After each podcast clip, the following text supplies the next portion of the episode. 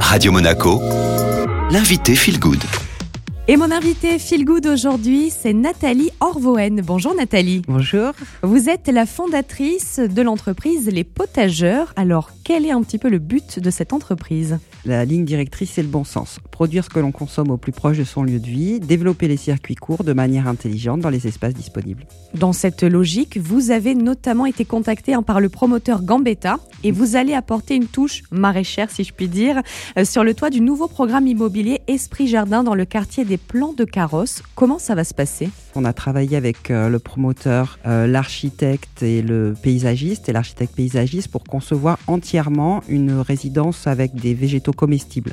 Donc il y a certes cette toiture qui va être à la fois un lieu de production, mais avec cette surface, c'est surtout un lieu de transmission, de pédagogie et de création de liens entre les résidents. Et l'ensemble du parc euh, est arboré avec des fruitiers et ces fruitiers permettront une récolte, bien sûr, de plusieurs, euh, il y a 35 variétés différentes et aussi une récolte d'olives et peut-être de réussir à faire de l'huile. Donc tout ça, c'est une expérimentation menée euh, en équipe. Quand vous parlez euh, justement de transmission, il y aura des ateliers à destination des habitants? Oui, parce que l'idée, c'est que nous, on installe cette micro-exploitation et qu'après, eux, ils en prennent soin eux-mêmes. Donc, on va les former, leur expliquer comment est organisé et structuré leur potager, comment ils doivent en prendre soin, les aider à la saison et aussi faire des ateliers à destination des enfants.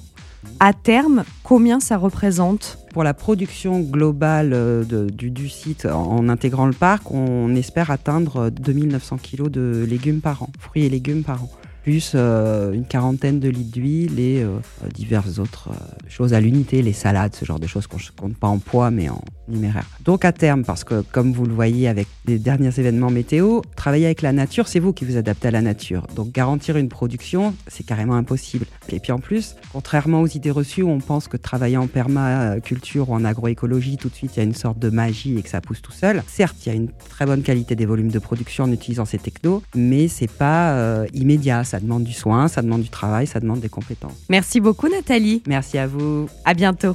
Les potageurs à suivre sur Facebook notamment pour faire le plein de bonnes infos. Cette interview, vous la retrouvez sur radio-monaco.com en replay.